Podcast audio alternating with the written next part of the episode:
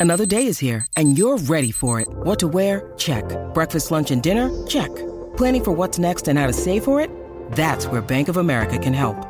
For your financial to dos, Bank of America has experts ready to help get you closer to your goals. Get started at one of our local financial centers or 24-7 in our mobile banking app. Find a location near you at bankofamerica.com slash talk to us. What would you like the power to do? Mobile banking requires downloading the app and is only available for select devices. Message and data rates may apply. Bank of America and a member FDIC. When you need mealtime inspiration, it's worth shopping Kroger, where you'll find over 30,000 mouthwatering choices that excite your inner foodie. And no matter what tasty choice you make, you'll enjoy our everyday low prices, plus extra ways to save, like digital coupons worth over $600 each week. You can also save up to $1 off per gallon at the pump with fuel points. More savings and more inspiring flavors make shopping Kroger worth it every time. Kroger, fresh for everyone. Fuel restrictions apply. Hola, esto es New Books Network en español. Gracias por acompañarnos en otro episodio de New Books Network en español, un podcast de The New Books Network. Soy Pamela Fuentes, anfitriona y editora de este proyecto. Hoy platicaremos con Dolores Ruiz Verdún sobre el libro Historia de las Matronas en España, publicado por el sello editorial Guadalmazán este año 2022. Lola, bienvenida al podcast. Muchas gracias, Pamela. Muchas gracias por invitarme a participar. Un honor. Eres profesora titular de Historia de la Ciencia y vicedecana de Comunicación, Tecnología, Emprendimiento y Promoción de la Facultad de Medicina y Ciencias de la Salud de la Universidad de Alcalá. También eres doctora en Historia de la Ciencia, diplomada en Enfermería y licenciada en Documentación. Pero quisiera empezar literal por el principio de tu obra, la portada del libro. Allí leemos que fue escrito por la matrona e historiadora Dolores Ruiz Verdún. ¿Por qué esta elección para la portada? Y con más curiosidad te pregunto, ¿cómo se dio la comunión entre estas dos profesiones en tu vida? Eh, muy largo de explicar, pero sí. Bueno, eh, la, cubierta del libro, mm, o la portada, como lo llamáis, vamos, es cubierta como documentalista, eh, es una elección de, la editorial, que ellos tienen pues mucha tradición de vender este tipo de libros, que son libros de, divulgación, ¿sabes? Y, y, bueno, la verdad es que a mí cuando me la enseñaron me encantó, porque sí que representaba lo que ha sido el parto durante prácticamente casi toda la historia, ¿no? Eh, el parto en casa, eh, en el domicilio de, la paciente, o sea, de la mujer, yo no me gusta llamar paciente, mm. y, bueno, y en una época pues antigua es muy bonito, o sea, es un cuadro muy bonito y me gustó mucho la elección. Eh, son ellos los que eligen, o sea que yo ahí les dije que, adelante, o sea que, me parecía bien y bien. ¿Y la, ¿por, qué, por, qué, la unión entre, entre estas dos profesiones? Pues a veces las cosas pasan de una manera un poco circunstancial, por casualidades de, la vida.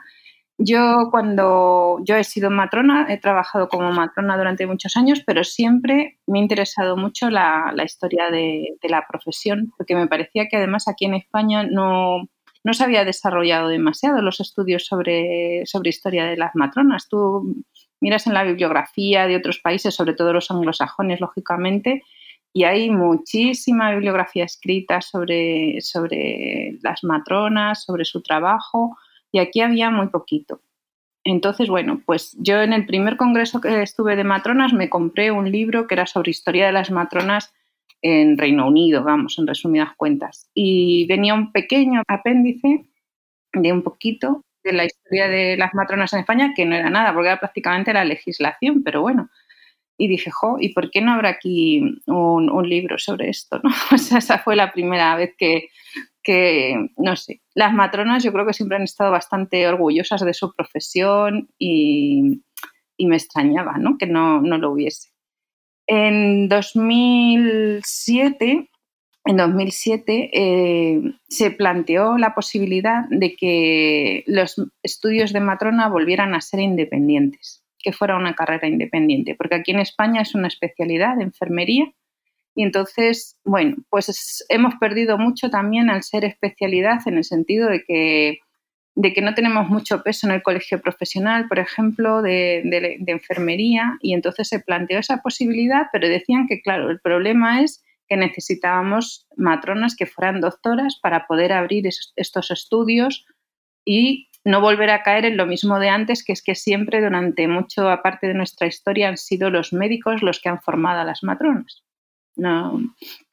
Entonces, que hubiera matronas docentes en, esta, en la universidad, ¿no?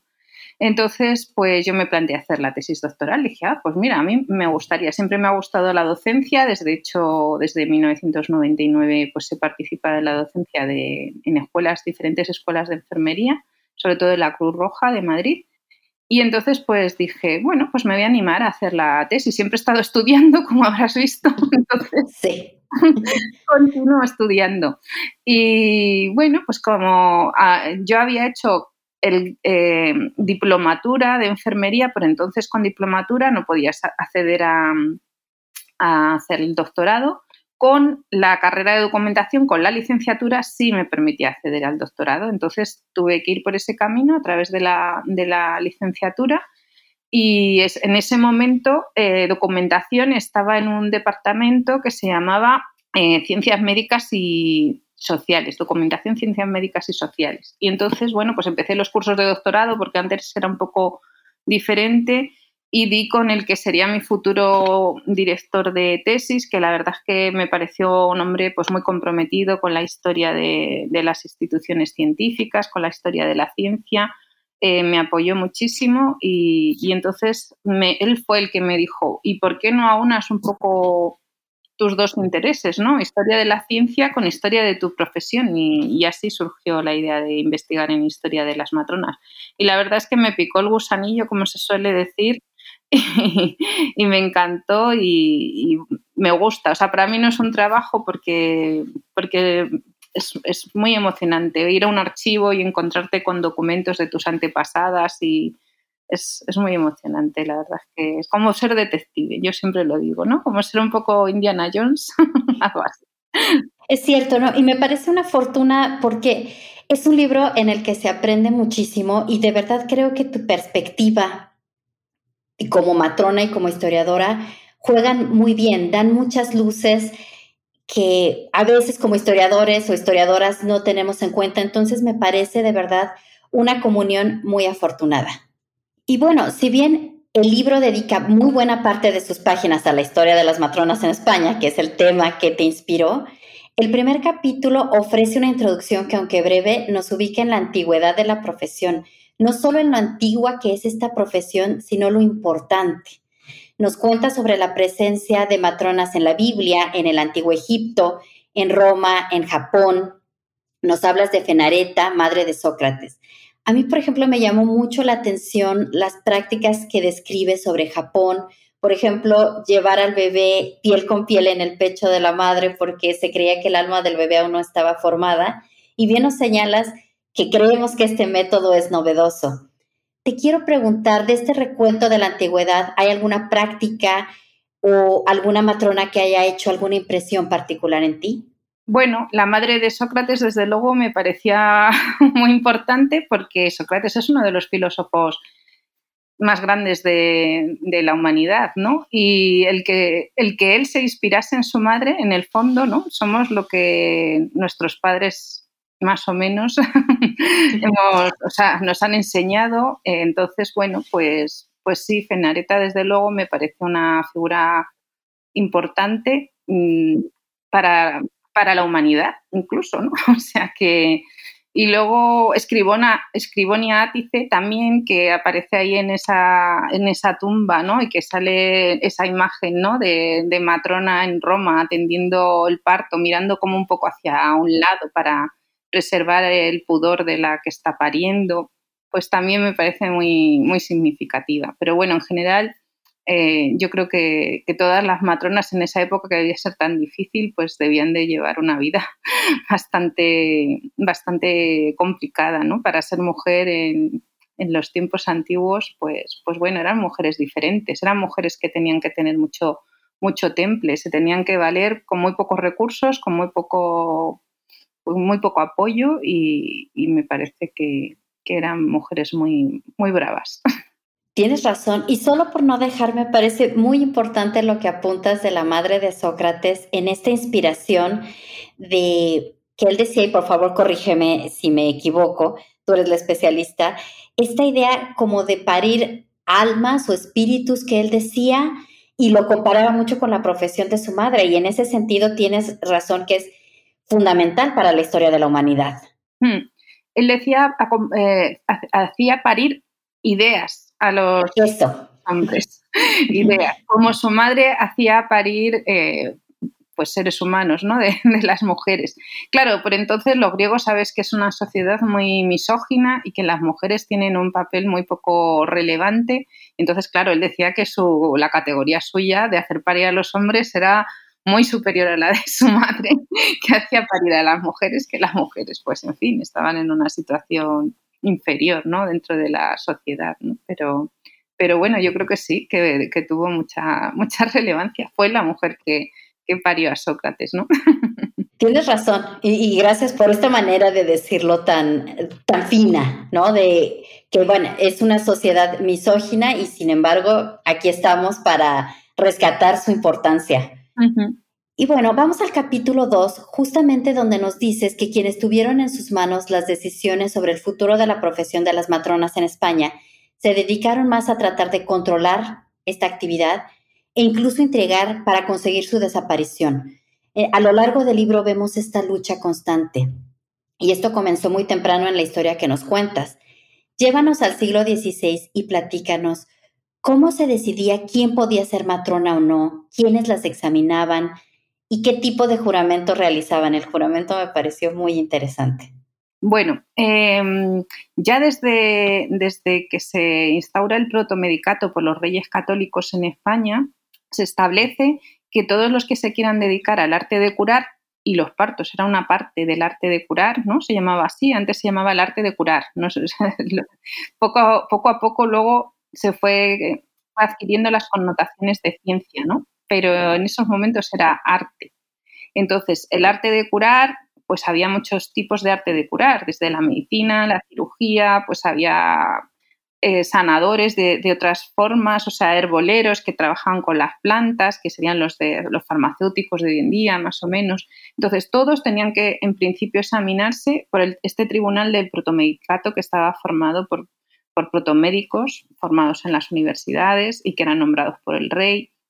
Y las matronas, en teoría, debían examinarse eh, de esa forma para poder empezar a practicar. Por supuesto, habría gente que no se examinaría, ¿no? O sea, era una forma de control para que no hubiera gente desaprensiva que pudiera practicar la medicina sin tener los conocimientos necesarios. Aún así, por supuesto que habría gente que, lo seguiría practicando sin más, ¿no?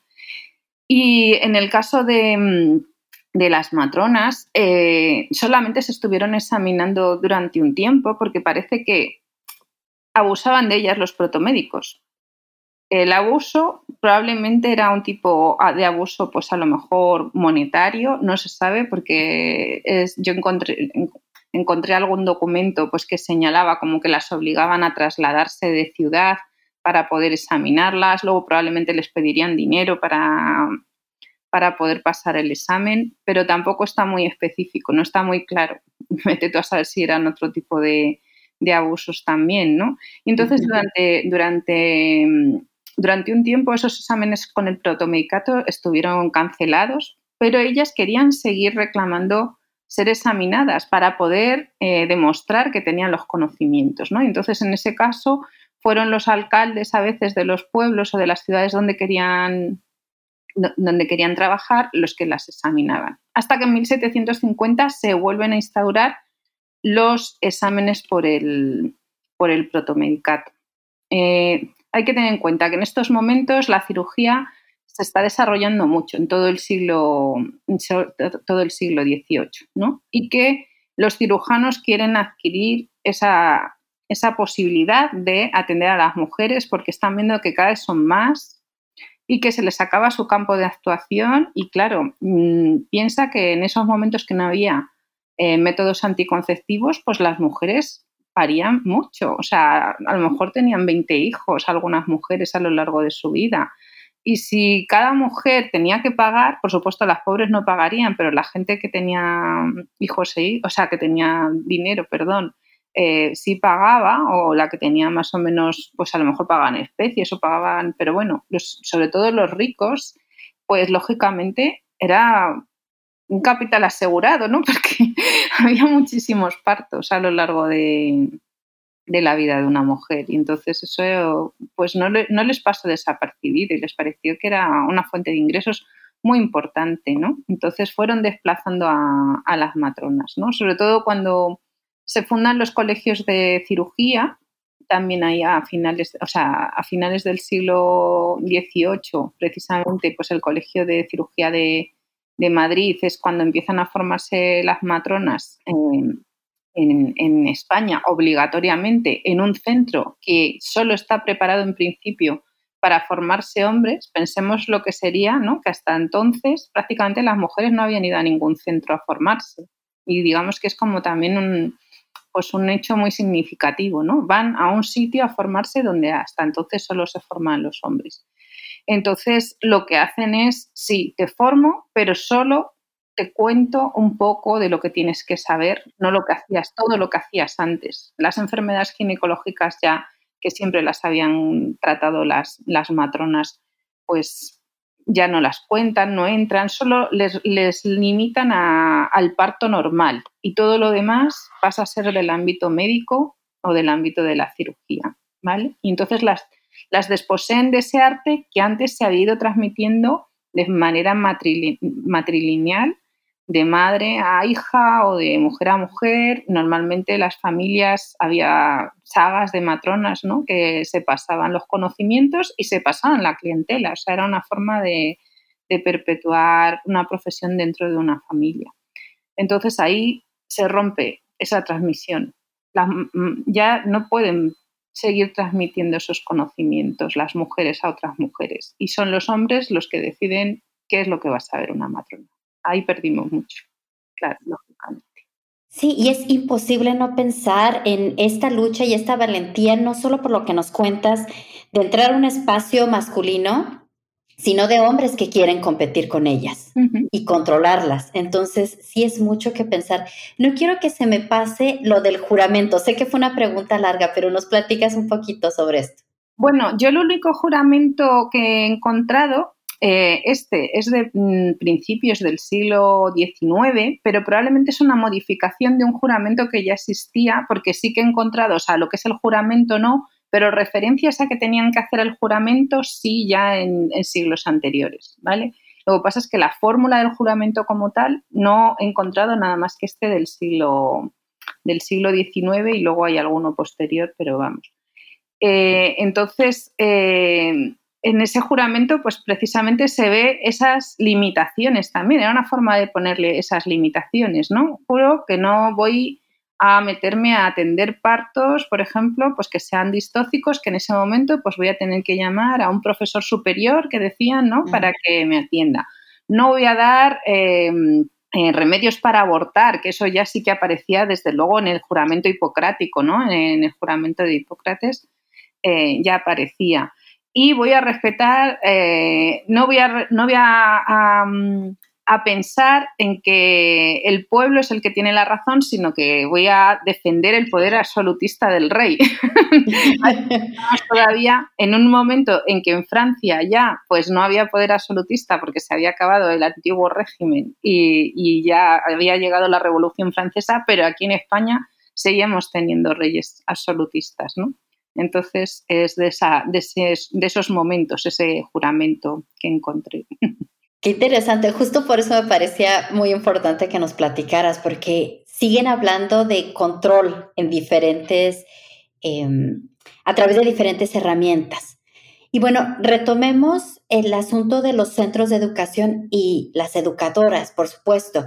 En un brinco temporal largo, vayamos al siglo XIX para que por favor nos cuentes de mujeres como Francisca Iracheta, quien escribió el que parece ser el primer libro sobre partos escrito por una matrona publicado en España, Pilar Jauregui, quien firmó diferentes artículos en la prensa de la época, u otras docentes de aquellos años. ¿Qué oportunidades o qué obstáculos se enfrentaron en una época en la que, ya nos cuentas, se debatió la pertinencia de su profesión? Pues sí, se juntan varios aspectos en este siglo aquí en España que favorecen que por, primera vez, bueno, por primera vez en centros específicos para, para formarse las matronas, eh, haya profesoras matronas, o sea, de su propia profesión. Ya dejamos el colegio de, de cirugía, que luego, como digo también en el libro, supongo que habrás visto, que también las matronas fueron las primeras mujeres en, poderse matricular aquí en la universidad e ir a este espacio también, que había sido históricamente un espacio masculinizado, pues cuando, cuando llega la Primera República se, se publica el decreto de libertad de enseñanza. ¿Qué quería decir? Pues que lo ideal sería que la gente se, se aprendiese, según ese decreto, de manera libre, que todos los centros de enseñanza fueran privados. ¿Para qué? Para extender la educación, porque uno de los problemas que había tenido España era altísimo analfabetismo, la falta de educación y entonces el, que hubiese muchos centros, pues en principio les parecía lo más adecuado, aunque fueran privados, ¿no? Para favorecer esa, esa formación. Y al amparo de esa ley de, de, ese decreto de libertad de enseñanza aparecen estas escuelas libres eh, de matronas. Una que es la de Francisca Iracheta, que estaba asentada en la casa de antigua casa de Lope de Vega, y la otra que estaba en el Museo Antropológico del doctor Velasco, eh, que es la de, en la que participa Pilar Jauregui. Y pues fue una oportunidad, fue una oportunidad breve, pero, pero bueno, por lo menos se ve claramente que cuando tú dejas que las matronas puedan desarrollar en plenitud su profesión, pues aparecen esos escritos, aparecen eh, que, tienen esa capacidad ¿no? de, publicar libros, de publicar artículos, de pensar por sí mismas y, que no son tan incultas como en general nos querían vender los cirujanos, la idea, o los médicos, la, idea que las mujeres eran incultísimas y que entonces había que eliminarlas ¿no? y que había que hacer desaparecer la, la profesión. Y de hecho, a partir de 1861, que se había aprobado eh, el reglamento de practicantes y matronas, pues lo que intentan es hacerlas desaparecer. Hubo un debate muy grande. Al final no desaparecieron, pero estuvimos a puntito a puntito, como sí pasó en otros países. En algunos países sí que llegaron a desaparecer las, las matronas. Y un poco moviéndonos a otra faceta de la profesión, Vaya, este oficio tan importante requiere, por supuesto, clientela, ya nos lo decías. ¿Cuáles eran las estrategias para conseguir la confianza de las mujeres y sus familias por parte de las matronas? Ya nos comentabas que, bueno, también se heredaba la clientela, pero había que hacer oficio manteniendo esta confianza. ¿Cuáles eran las herramientas que utilizaban para lograr esto? bueno, por supuesto se hacían publicidad, o sea, quiere decir que intentaban yo imagino que cuando, por, referencias también en los escritos, ya digo que escritos sobre matronas hay muy pocos, pero si hay más referencias sobre ellas, pues ellas intentaban darse importancia también cuando estaban en, las casas, ¿no? Y que, por ejemplo, em, algunas matronas pues escribían en, la prensa pues que ellas no necesitaban de la ayuda de, ningún cirujano para resolver los partos. Por bien por ellas, muy bien se desenvolvían en los partos más complicados, aunque en teoría lo tenían prohibido. Tú piensas que están declarando claramente que, estaban cometiendo una ilegalidad en teoría, porque no estaban autorizadas para atender partos complicados y sin embargo lo ponían en la prensa. O sea que, y eso lo hay varios ejemplos de, eso, ¿no? Y por supuesto el boca a boca, ¿no? Más luego los carteles que ponían en las casas, o sea, en general eh, había mujeres que se pasaban su matrona, o sea, ¿quién es tu matrona? Como ahora nos podemos recomendar otras cosas, ¿no? Pues esta matrona a mí me ha ido muy bien, pues te la recomiendo. Y así, pues eh, en las localidades normalmente, como antes las ciudades tampoco eran tan grandes, pues, pues se fueron, usaron mucho el boca a boca. En algunos sitios solo habría una, en algunos pueblos lo normal es que hubiese una y ya está, y entonces todo el mundo la conocía, ¿no? Pero en los sitios más grandes, pues sí, cuando ya empiezan a ser más grandes las ciudades, ya es más difícil, empiezan eso, a anunciarse en la prensa, a escribir artículos, a escribir cosas así y a decir eso, lo importantes que eran, lo, que, lo bien que trabajaban, pues no se iban a tirar piedras contra su propio tejado, claro. crean, creaban esa red, ¿no? Creaban una red, yo creo, a lo largo de su vida que cada vez se iba extendiendo más y, bueno, sí que ponían, ¿no? cuando cambiaban de domicilio, por ejemplo, decían, se comunica a la clientela que la afamada profesora en partos, porque a final del siglo XIX pues, se decía mucho lo de profesora en partos, se ha trasladado a otra calle, ¿no? Para que si la necesitan, pues eh, acudan a ella. Es que me, me, parece fascinante lo que nos cuentas de los anuncios, porque tu libro es una narrativa constante de resistencia y estos anuncios es una forma de decir, aquí estamos y, y queremos defender lo que somos y lo que tenemos a pesar de todo lo que la rodea, incluyendo esta legislación. Y bueno, hablando de los espacios que estas mujeres transgredían, yo me quedé pensando en la noche, cuando nos platicas que, bueno, podían pedir sus servicios a cualquier hora y tenían que estar dispuestas, pero siendo la noche un espacio que las mujeres, incluso hoy día, no nos movemos tan fácilmente en él, en, él. Por favor, cuéntanos cómo navegaban ellas la noche y la vida cotidiana, eh, porque eran requeridas a la hora que hiciera falta. Pues sí, debía ser bueno, era una excepción el que las mujeres salieran, unas mujeres salieran por la noche, como yo digo, fuera de, sus casas y acompañadas o no acompañadas, depende, por una persona, un, hombre normalmente que no era su marido. Eso no estaba bien visto en ninguna, bueno, solamente las mujeres de mala vida en principio eran las que tenían horarios nocturnos, ¿no? Y ellas, pues efectivamente, tenían que estar preparadas para a cualquier hora del día o de la noche, y eso ha sido así mientras ha existido el parto domiciliario aquí en España, porque tengo testimonios de, hace relativamente poco, pues tenían que estar dispuestas a salir, ¿no? Y caminar por las calles de un pueblo, pues a lo mejor no es tan peligroso, pero de una ciudad como Madrid, por ejemplo, o, o Barcelona, pues, pues sí que podía ser peligroso. Entonces, ahí depende. Pues a veces recurrían al sereno.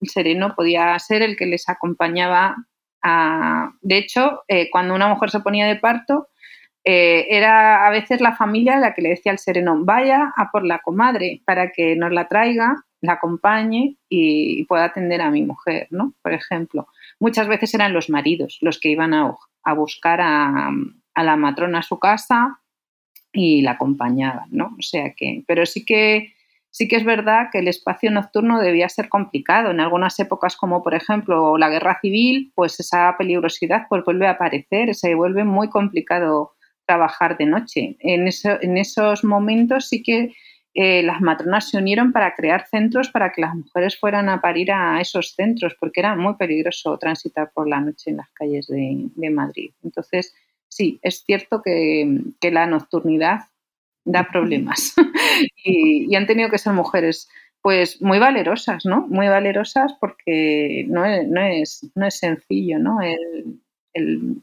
internarse por la noche es cierto que todavía, como dices muy bien, sigue siendo un espacio que nos da miedo, ¿no? Cuando vas por la calle paseando tristemente y oyes pasos y dices, oye, a ver qué pasa, ¿no?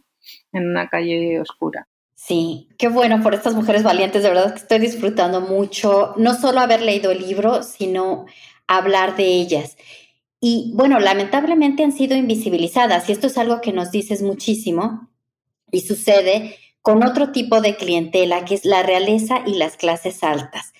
Quisiera hablar de las matronas reales porque bien nos sugieres que saber quién ha atendido los partos de la realeza dónde sucedieron, en casa o en hospital, y qué tanto sabemos de las matronas a cargo, refleja la historia de esta profesión. Así que por favor platícanos más de ellas. Bueno, está claro que, las matronas reales pues tuvieron mucha importancia, pues porque en primer lugar tenían un cargo eh, importante junto a, las reinas, eh, cobraban mucho dinero, bueno, mucho dinero, no sé exactamente, pero sí, sí cobraban. Por, ejemplo, tenemos el caso de, Catalina de Ayala, ¿no? que es una de las más conocidas y más estudiadas y que, y que refleja el poder y la autoridad pues, que tenían estas mujeres dentro de la corte. Entonces eso era muy deseado también por, por los médicos de cámara, a lo mejor que las veías las veían como rivales y, y bueno, y lo que digo, como las matronas no escribían, sin embargo, cuando hay relatos de los partos, las matronas están muy invisibilizadas. Esas matronas que atendían a las reinas eh, no aparecen, como si, bueno, la, ha alumbrado Dios, aparece en muchos, en muchos textos. La ha alumbrado Dios, no, la ha alumbrado, bueno, ha estado con ella por lo menos la, la matrona y no aparece su nombre ¿no? en esos relatos. Algunos, mm, algunos datos que tenemos sobre ella son muy testimoniales, pues porque aparece alguna alguna nota en la prensa o porque aparece algún recibo que se le pagó, pero realmente hay muy, hay muy pocos datos. ¿no? Por supuesto, cuando los hombres ocupan esas posiciones junto a las reinas, ya sí aparecen con sus nombres, que es que ha atendido el marqués de no sé qué, porque además conseguían, pues eso, conseguían títulos nobiliarios para atender los partos de, las reinas, el marqués de San Luis o el que fuese, para atender. Entonces, bueno, pues es, un poco un ejemplo más, ¿no? De, esa invisibilidad de, y cómo, cómo nos fueron quitando primero de esa asistencia, porque eso era lo más envidiado, ¿no? O sea, esos partos reales. Estar cerca de la reina suponía pues también poder influir en el Estado, ¿no? en las leyes, en muchas cosas. Entonces, eh, eso no les pasó desapercibido a, a, los cirujanos. ¿no? Por supuesto, luego, cuando fueron los hombres los que atendían estos partos o estaban en estos partos, debían de llevar a una matrona necesariamente, y de hecho he encontrado alguna, como Salvadora de Anglada, pero no aparece en ningún lado, porque ellos no se iban a poner a empañar al bebé, ni se iban a poner a lo mejor a curar a eh, los genitales de la reina, ¿no? Por ejemplo, eso no, no, no lo van a hacer marqués, ¿no? entonces, eh, pero no aparecen, ellas no aparecen en general, ¿no? Entonces ahí vamos viendo la progresión de, ese más o menos poder que tenían en esos primeros reinados, que bueno, que duraron bastante tiempo, sin que tengamos demasiados datos, a luego ya la invisibilidad absoluta después, ¿no? ¿Y hoy en día los partos reales son a manos de doctores en hospitales? Sí, efectivamente. Ahora son en, en centros para en centros especiales para dar a luz. Bueno, o hospitales normales que tengan su sección de maternidad. Normalmente Aquí en España, que yo sepa, han sido en clínicas privadas, además, no en hospitales públicos. Y además de atender partos, a labor importantísima, las matrones también cumplían funciones periciales, lo cual también las tuvo en tensión constante con algunos hombres médicos o de otras profesiones. ¿En qué consistían las funciones periciales y cómo comenzaron a restringirse en los siglos XIX y XX? Pues eh, hacía muchas funciones periciales desde ya desde la Edad Media. Eh, se, las, se las recomendaba inspeccionar a las mujeres, por ejemplo, las mujeres que se quedaban eh, viudas. Las mujeres que se quedan viudas y no habían tenido todavía descendencia de maridos ricos no podían heredar si no daban a luz un, hijo mm, varón normalmente que heredase eh, el señorío o que heredase las tierras o que heredase el dinero de, ese fallecido. ¿no? Entonces, parece que hubo bastante picaresca en el sentido de que había mujeres que, como hoy en día, eh, pues se hacían pasar embarazadas. Acabamos de tener un caso aquí en España de que han robado un bebé. No sé si te has enterado de unos.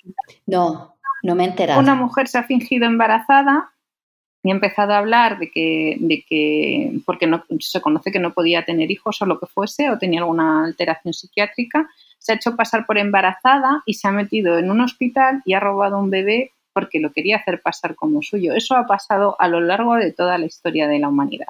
Pues ahí en la Edad Media, que me he interrumpido, debía ser parecido. O sea, no te, si te quedabas sin, esa herencia, te quedas sin nada. Entonces, pues mujeres se, fingían estar embarazadas y para evitar esa picaresca, ¿no? Y luego ponían un niño, pues que sería un niño de, otra mujer que había dado a luz y no lo quería.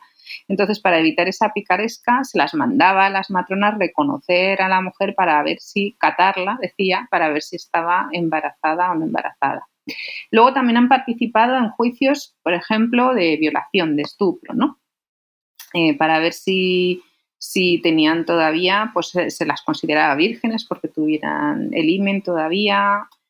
Eh, más, pues en casos de, impotencia, ¿no? Porque tuvieran algún, algún tumor, por ejemplo, que impedía pues, la penetración. Eh, en general, todo este tipo de, de, casos, pues eran llamadas las matronas a, participar, ¿no? A, dar su testimonio y, entonces, bueno, en el siglo XIX efectivamente, pues fue, se, sale una ley también de que solamente son, van a ser los médicos los que, los que hacen este tipo de, de declaraciones, pues porque son los que tienen la autoridad. Van cogiendo cada vez más autoridad, más peso eh, y, por supuesto, lo que digo, como están influyendo ya en la legislación, en, en el poder, pues eh, van desplazando a los demás ¿no? de, ese, de ese poder que tenían antes de esas funciones.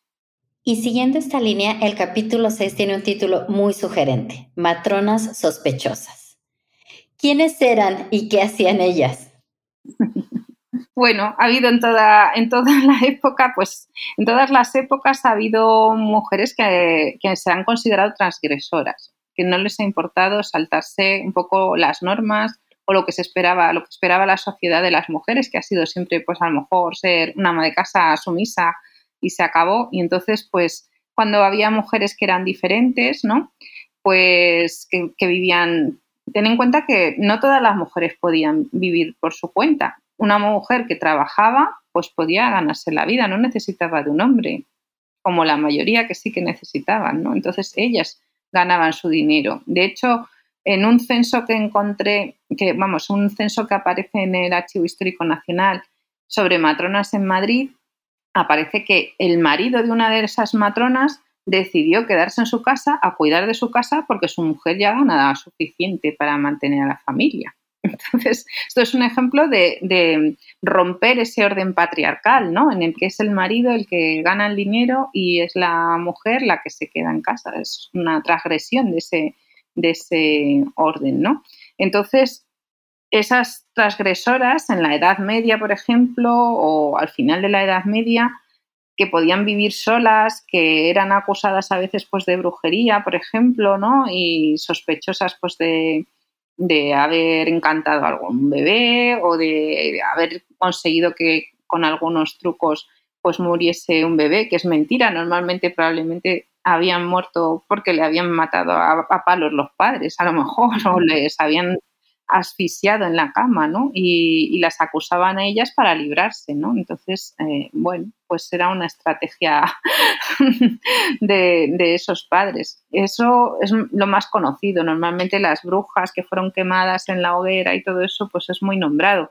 Pero luego siempre ha habido matronas perseguidas. O sea, si las mujeres están formadas, pues es más fácil que no quieran seguir los, los mandatos patriarcales, ¿no? Eh, por ejemplo, después de la guerra civil también incluyó esa nueva caza de brujas, que fue la, represión, ¿no? Contra las matronas y como ellas que se consideraban pues suficientemente aptas para escribir en la prensa, para decir lo que pensaban, para influir en las mujeres, pues fueron también otra vez consideradas sospechosas y eh, perseguidas también. O sea, que es como una constante ¿no? en, la, en la historia. Aunque a veces, por supuesto, había matronas que fueron malvadas, lógicamente, como en todas partes. Sí, y sé que es un tema largo y complejo, pero no quiero terminar esta entrevista sin hablar del capítulo Juntas somos más fuertes. ¿Puedes decirnos a grandes rasgos cuáles han sido las fortalezas y desventajas de la Asociación Colectiva de las Matronas? Bueno, pues eh, uno de los problemas de las matronas fundamental que señalo bastantes veces en el libro es su escasez de número comparado con otras profesiones sanitarias. Siempre ha sido un colectivo muy pequeño. Entonces, lógicamente, un colectivo muy pequeño tiene mucho menos peso y es más difícil que además eh, se unan porque en general han estado bastante dispersas. Como digo, pues en, muchas épocas han estado una matrona en un pueblo, otra matrona en otro. O sea, eh, cuando no existían los medios de comunicación que tenemos hoy en día ni en los transportes, pues estaban muy aisladas. No había manera de que mejoraran sus condiciones. Los alcaldes muchas veces abusaban de ellas, a lo mejor no las, no las pagaban, o sea, las tenían trabajando y no, no les pagaban su salario. Entonces, de eso, a final del siglo XIX empiezan a aparecer estas agrupaciones, sobre todo, como digo, pues siempre en ciudades grandes, que es más lógico, eh, como Madrid y Barcelona. ¿Por qué? Pues porque hay más matronas y hay más posibilidad de, unirse. Eh, lo que pasa es que no siempre conseguían que todas estuvieran unidas. O sea, uno de los problemas a veces que ha existido entre las matronas que yo he encontrado es que, bueno, yo se me ocurre que hago esta organización y a mí se me ocurre que hago esta otra. Y entonces, bueno, pues yo me llevo a, unas cuantas a la mía y otras a la mía y al final las fuerzas están divididas y estamos unas enfrente de otras y no vemos a nuestro enemigo superior, que es el que nos está poniendo las cortapisas para que podamos eh, pues avanzar ¿no? como profesión. Entonces, Claro, sería mucho mejor que todas las matronas hubieran estado unidas, pero lo que yo me he encontrado es bastante desunión en general y bastante dispersión. Entonces, ese ha sido un hándicap, yo creo, importante, ¿no? El que, el que no, no ha habido esa unión. Y por supuesto, después de la guerra civil aquí en España, pues Franco se ocupó de poner al frente de los colegios profesionales a gente que lo que hacía era también controlar a las matronas. O sea, eh, que no se nos despiste eh, las matronas o los practicantes o lo que sea, siempre alguien de su confianza para tener todo muy controlado, ¿no? Tener a la sociedad muy controlada y que no se nos desmanden, ¿no? entonces, bueno, ha sido un poco, un poco triste en ese aspecto, ¿no? O sea, que por un lado bien, porque sí que hubo gente que, lo veía claro, que necesitaban unirse, pero otras, pues, mm, pues nada, se encerraban en sus pequeñas disputas y en vez de en vez de apoyar a las compañeras, pues había, como en toda la sociedad, envidias, críticas, yo qué sé, entonces peleas, ¿no? Por el poder también. La otra ventaja que se me olvidó decir es que mientras no hubo hombres, eh, pues claro, eh, las presidentas de los colegios y, las, eh, y toda la junta directiva eran mujeres. En el momento en que ya empieza a haber hombres, porque se unen las profesiones cuando en 1900 53 se unen las profesiones de, enfermería y practicante y se, crea la profesión de ATS y luego, dos años más tarde, aparece la matrona como especialidad, no ya como carrera independiente, ya se crean los colegios estos de auxiliares sanitarios y ahí ya son los hombres los que toman el poder. Y si nos fijamos, o sea, en, en España, que yo sepa, eh, hay una cosa que se llama el Consejo eh, de Enfermería, que nunca ha estado dirigido por una mujer, a pesar de que, de que son mayoría, mayoría de siempre, han sido mayoría las mujeres. Y los colegios profesionales provinciales, casi más de la mitad, están dirigidos por hombres también. O sea, el patriarcado es muy importante. Entonces, bueno, cuando eran solo mujeres, pues tenían esa bandeja, tenían que estar en los espacios de socialización masculina, por ejemplo, ¿no? Y, desenvolverse. Y eso las daba, las, yo me imagino que las daría cierto apuro al principio, pero que luego las, las daría muchos recursos también y muchas posibilidades de crecimiento, ¿no? Y realidades como las que nos cuentan lo que hacen es reforzar la idea de que es necesario saber la historia y es necesario escribir y leer libros como el que tú compartiste con nosotros hoy. Y bueno, cuéntanos, ¿en qué otros proyectos estás? ¿Qué otras historias eh, tienes en el tintero? Bueno, muchas. Yo siempre me, gusta referirme al ámbito de la, maternidad porque es un campo en el que me siento cómoda a veces desde diferentes puntos de vista, ¿no? Pues, por ejemplo, eh, desde el punto de vista de la historia de la farmacia, pues los medicamentos que se utilizaron, ¿no? Para, para los partos, para, por supuesto, desde que empieza la medicalización del parto, ¿no? Porque la intervención de, de los cirujanos y los médicos en los partos lo que hizo fue que se medicalizase mucho el parto, pues la medicalización del parto me interesa mucho. Ahora mismo estoy escribiendo un libro que está relacionado pues, con esta medicalización y con, la, con un concepto que ahora pues se está utilizando mucho, que es el de violencia obstétrica. Y estoy en ese, en ese proyecto, aparte de otros, claro, o sea, trabajo con historia de hospitales eh, y otros proyectos, pues estoy en un proyecto de historia del cáncer, pues normalmente me centro en el cáncer ginecológico, claro, o sea, siempre procuro llevarla a mi, a mi terreno porque es donde más a gusto me siento. Y como tú decías al principio, pues es que como tengo esa doble visión, yo creo que efectivamente ves cosas donde hay otros que no las ven, ¿no? O sea, sabes leer entre líneas muchas cosas que aparecen en los documentos que otros no las comprenderían, ¿no? Porque tengo esa, esa doble visión. Definitivamente, y por ello deseo que todos tus proyectos lleguen a buen puerto, que se escriban y que mucha gente los lea y aprenda de ellos como yo lo hice, no solo leyendo tu libro, sino en esta conversación. Lola, muchas gracias por aceptar ser parte de este episodio. Fue una delicia tenerte. Muchas gracias, Pamela, y me ha encantado. La verdad es que eres un encanto. Así que gracias por la entrevista. Muchas gracias y muchas gracias también a quienes nos escucharon por sintonizar esta conversación para New Books Network en español sobre el libro Historia de las Matronas en España, escrito por nuestra invitada Dolores Ruiz Verdún. Mi nombre es Pamela Fuentes. Hasta la próxima. Gracias por escuchar New Books Network en español.